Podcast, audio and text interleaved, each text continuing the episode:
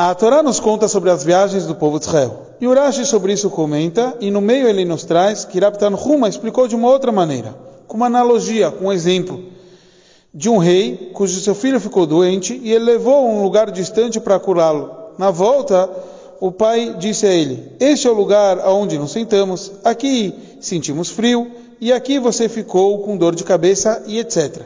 O Rebbe analisa por que essas três situações distintas.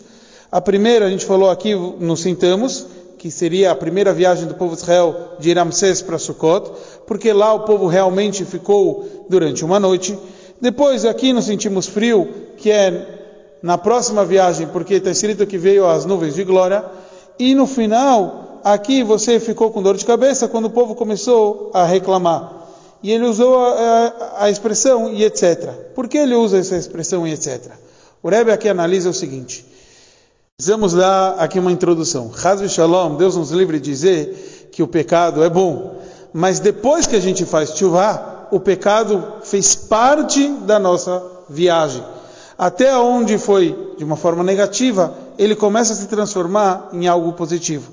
É por isso que ele usa a linguagem etc. Porque antes ele usou a expressão de cujo filho ficou doente. Então, o próprio filho errou, o livre-arbítrio do povo de Israel, eles acabaram escolhendo coisas erradas, reclamando contra Deus. Mas isso próprio nos trouxe, depois da chuva, que a gente chegasse a um nível acima e superior do que a gente tinha até então. Como nossos sábios falam, que isdonot, que os pecados se transformam em esruyot, em méritos.